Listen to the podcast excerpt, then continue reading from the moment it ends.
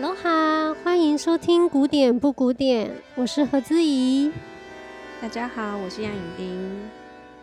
嗯，我们很抱歉要食言了。本来说这一集要介绍贝多芬，但是呢，今天的心情让我比较想要介绍皮耶佐拉，一个阿根廷的作曲家。那是什么样的心情呢？这个心情呢，就是跟时事有一点关系，因为你知道那个 英国皇室，哈利跟说早教哎，哈哈利跟梅根不是上那个欧普拉的 talk show 吗？嗯，好，那就让我想到一件事情。其实我从小到大都觉得当公主跟王子是很衰的事情，因为他们好像是一个动物园的动物，到哪都要维持他们皇室认为 proper 的行为举止。然后就是过得很憋很僵，没有自由。那对我自己来说呢，人生中自由最重要，没有这个就觉得好像是行尸走肉。所以我一直不太能理解为什么很多人想要当王子跟公主。但是几年前的时候，我就是在 YouTube 看到一个 video，某国的公主要嫁给某欧洲国家的王子，那。这一对佳偶呢，他们都非常喜欢古典乐。然后在他们婚礼的时候，这个王子就送给他的未来太太一个礼物，在他们在教堂宣誓之前，就请他太太听。那很特别，就是通常在那种王室婚礼，你都会觉得说会请比较正经的，呃，合唱团或者是一些古典音乐、古典乐团来演奏一些祝福的音乐。但是这个 video 很特别，他们请了一个。手风琴天王就叫做 Karel Kaayenhof，这个天王呢，他就在这一场婚礼上面演奏了 Adios Nonino，然后这是我听过最美、最美、最美的版本。因为这个天王他的 CD 我听过很多，但是他演奏的最好，我真的是觉得就是这一次。我们可以来听听看他的开头。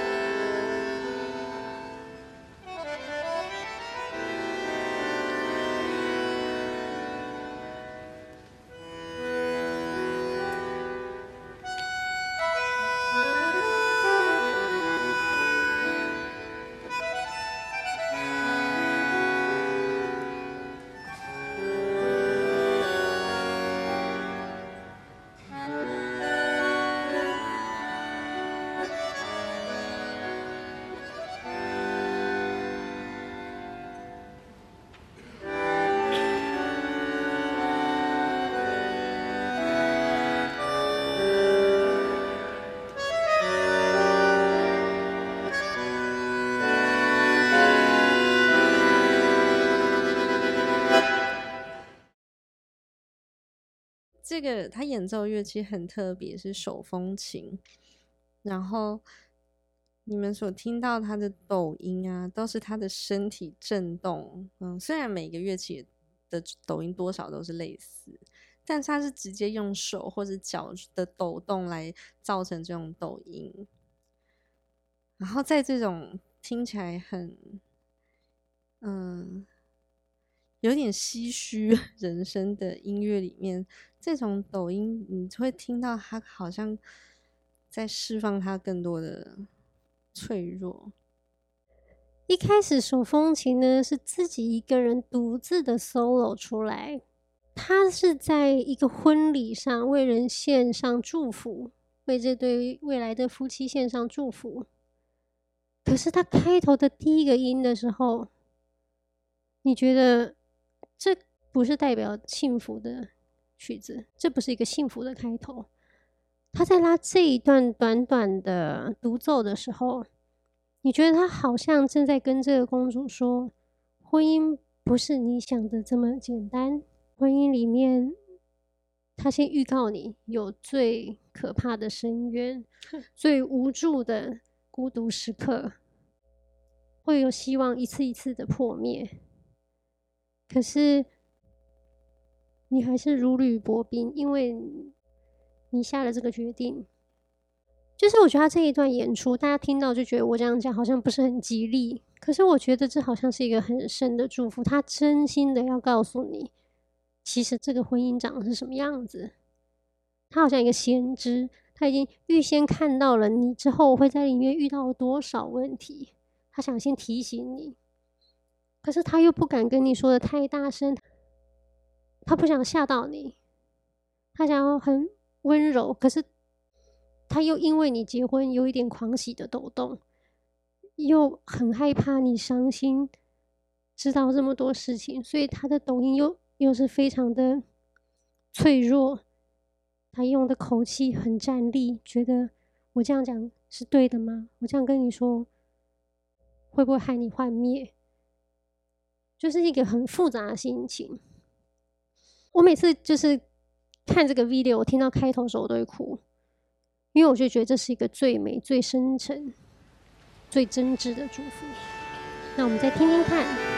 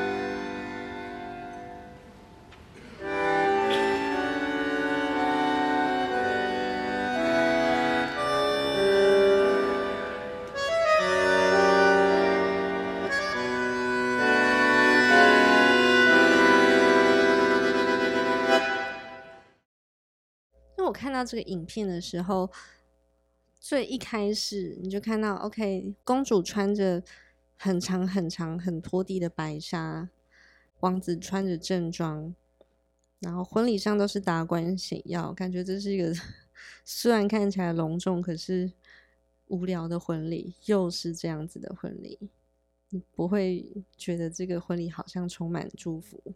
好像充满高兴，可是当音乐一进来的时候，一切就就是不一样了。因为常常这种婚丧喜庆上面，应该是要来呵护，或是庆祝我们，或是呃哀悼我们的情绪的时候，常常这些东西都变成不是主角了，而是那些虚伪啊、礼仪呀、很繁琐的程序啊，很表面的东西，对，就会让你忘记。到底为什么要有这个仪式呢？它不就是为了要欢庆你的开心吗？你之后要跟另外一个人结婚了，或者是，或是来献上你真挚的祝福。你真的要感受他们的情绪，然后真的要对他们献上一个祝福。这个祝福不会只是有开心的，因为如果他真的是你很好的朋友的话。你或许会有点担心，对，会你或许有点害怕他受伤害，你自己会有一点不舍，你觉得他好像是同一个人，但他又好像不是同一个人了。你或许也有一点会觉得，哦，我的朋友再也不是一个单身女子，想抠他出来就抠他出来，就是你会有一点复杂，嗯嗯。但是这个礼仪常常让你只觉得一个。就是这个礼仪到最后常常都会变成一个很欢闹的形式，可是它的根本，对它的根本，它的祝福，就这些感动，就不知道跑去哪里了。所以我觉得王子这个重本下的真是值。对，我跟你讲，我就 是听到看到这个 video，我就想说，哦，天哪，那嫁一个王子也不错，真的。但是要嫁这么有水准的啦，请来这么好的乐团，请来世界最一流的乐团，最好的手风琴演奏家。然后当他的音乐一响起，他就是有办法把所有场面里面的虚伪啊、无聊啊、繁琐全部融化。可是没有别的人，他就是祝福大家不假装了，还有他想要告诫你的事情，这样对，大家不假装了，假不起来了。嗯，就是你在音乐面前，在一个真正的音乐面前，你是很赤裸的，没错，你必须要很虔诚。好，所以这一段 solo 之后，还还要告诉我们什么呢？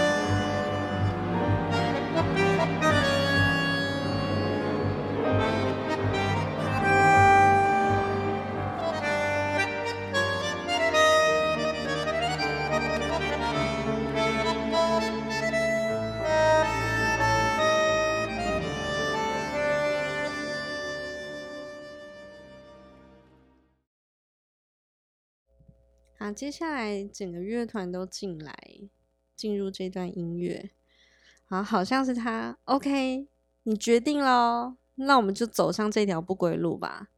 就是有一种下定决心，开启我们的冒险旅程喽。我告诉你，这一路就是会有很多的上坡下坡，然后你可以听到那个弦乐一直有一个很固定的一个节奏，嘣嘣嘣嘣的这样的节奏。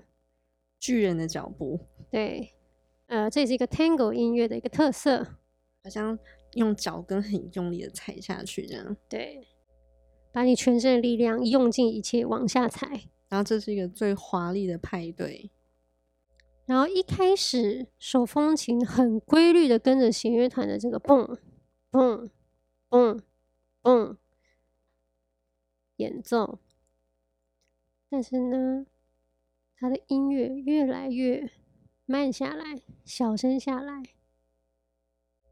准备为再下一段的旅程，就是你这一段旅程的一个风景，好像做一个总结的感觉。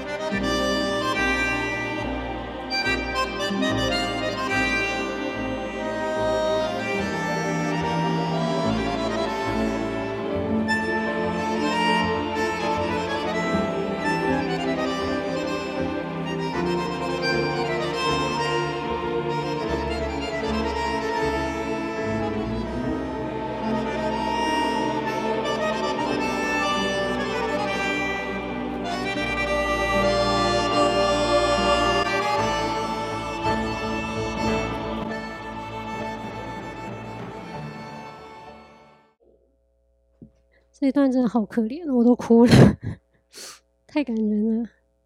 你会听到他好像把脚步放轻一点点了，虽然一样是很正规的四拍的节奏，咚咚咚咚，可是他好像不必再那么用力的宣告大家说我已经长大了，我已经决定了。他真的决定的时候，他只要静静的做就好了。他的决心是是在内很内在的，然后非常坚定的。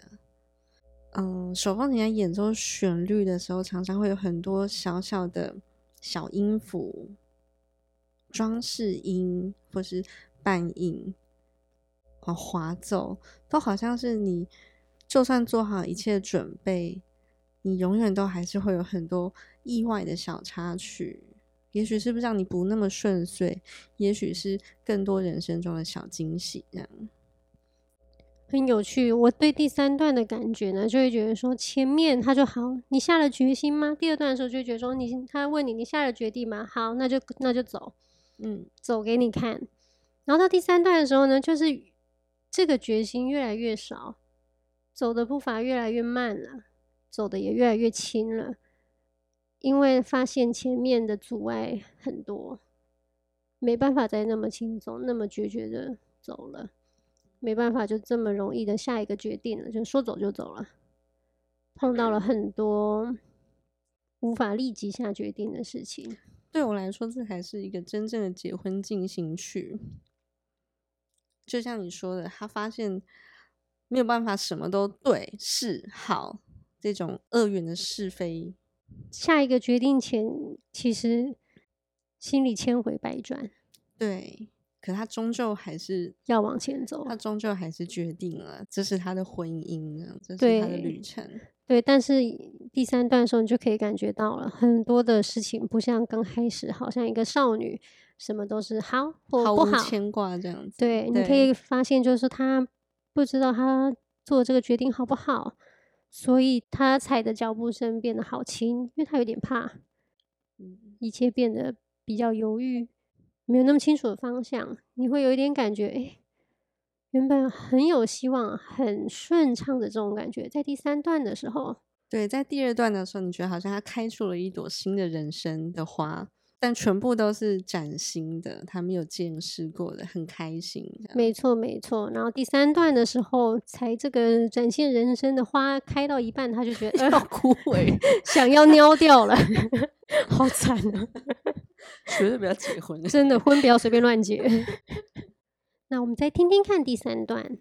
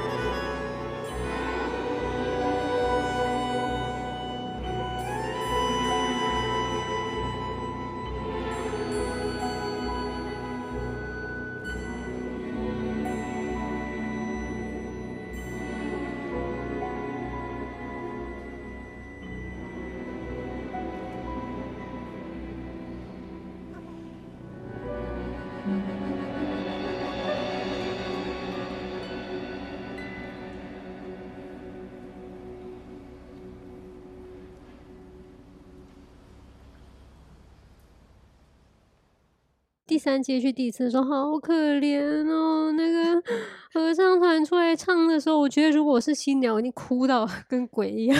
那个公主就是哭到跟鬼。可是这个公主能当公主就是不同凡响，因为她哭起来也是美的不得了，然后就是很克制，然后那个泪就是啊。滴的恰到好处，可是那个公主很激动，她有一点要失态了，她有点要受不了了，你可以感觉得到。对，对，对，因为我们都已经受不了了。可是她的仪态也是蛮好的。对，所以公主也不是什么人都可以当的。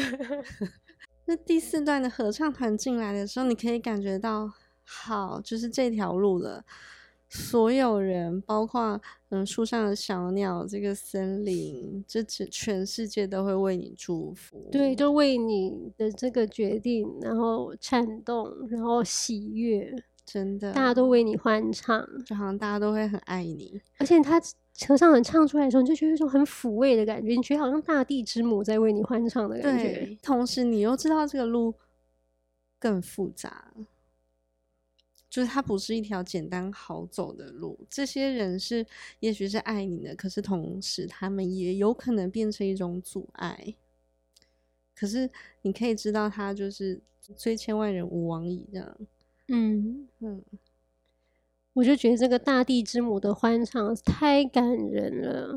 嗯，就是他好像就有点想要包覆着你，带你前进，就告诉你不要怕，然后大家都为你献上祝福。可是这就是我觉得跟你讲很类似，我听到感觉也是，就是这个祝福不是一个很简单的，就只是希望你快乐而已，是前面有各种的提醒啊，对，也跟着一起这个祝福的声音出来了。我自己在很感人的，我每听到这，我就是会哭到受不了，真的。第四段接到后面呢，是一个小尾奏，对，就好像婚礼结束，大家都散去了。就是他好像要讲这个故事的 ending 的感觉，嗯，可是这个 ending 是一个开放式结局，就是这个故事让你自己填进去，可是他有要告诉你说我们要结束了，然后就算我们前面告诉你这么多好的不好的，但这个故事要下去，还是要你自己走，对，还是是你自己来写这个故事，还是要你要你自己来把这个故事填完的。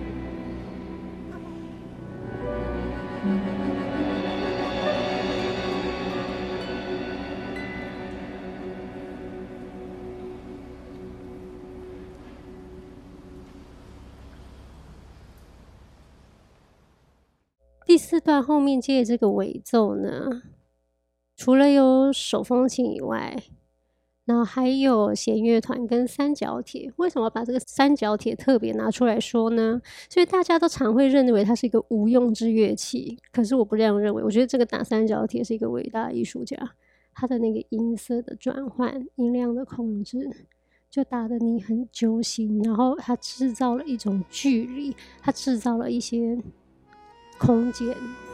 你听那个三角铁，你甚至可以。被拉到很远、很远、很远的地方，那个地方可能是一个未来。所以以后如果你小孩说我要学三角铁，不要打断他的腿，因为他可能真的可以。不要打断他的手，不要打断他的手，他可能真的可以有一番作为。真的，像是这个作为就是不得了的。对，我也觉得三角铁是一个我们常常说它是一个最简单、最没有用的乐器。嗯，可是它每次在。乐曲里面常常好像只要它这样当当当当下去就可以点石成金这样。对，就是他有它的地方就会有光芒，好像就像画画一样，画画你常常要做很多景深嘛，对不对？他、嗯、要把你的视角越带越远什么的。三角铁很神奇，你就听它叮叮当当几声，它就可以把你带到好远好远的距离，嗯嗯嗯一瞬间，嗯，是一个了不得的存在，真的，嗯。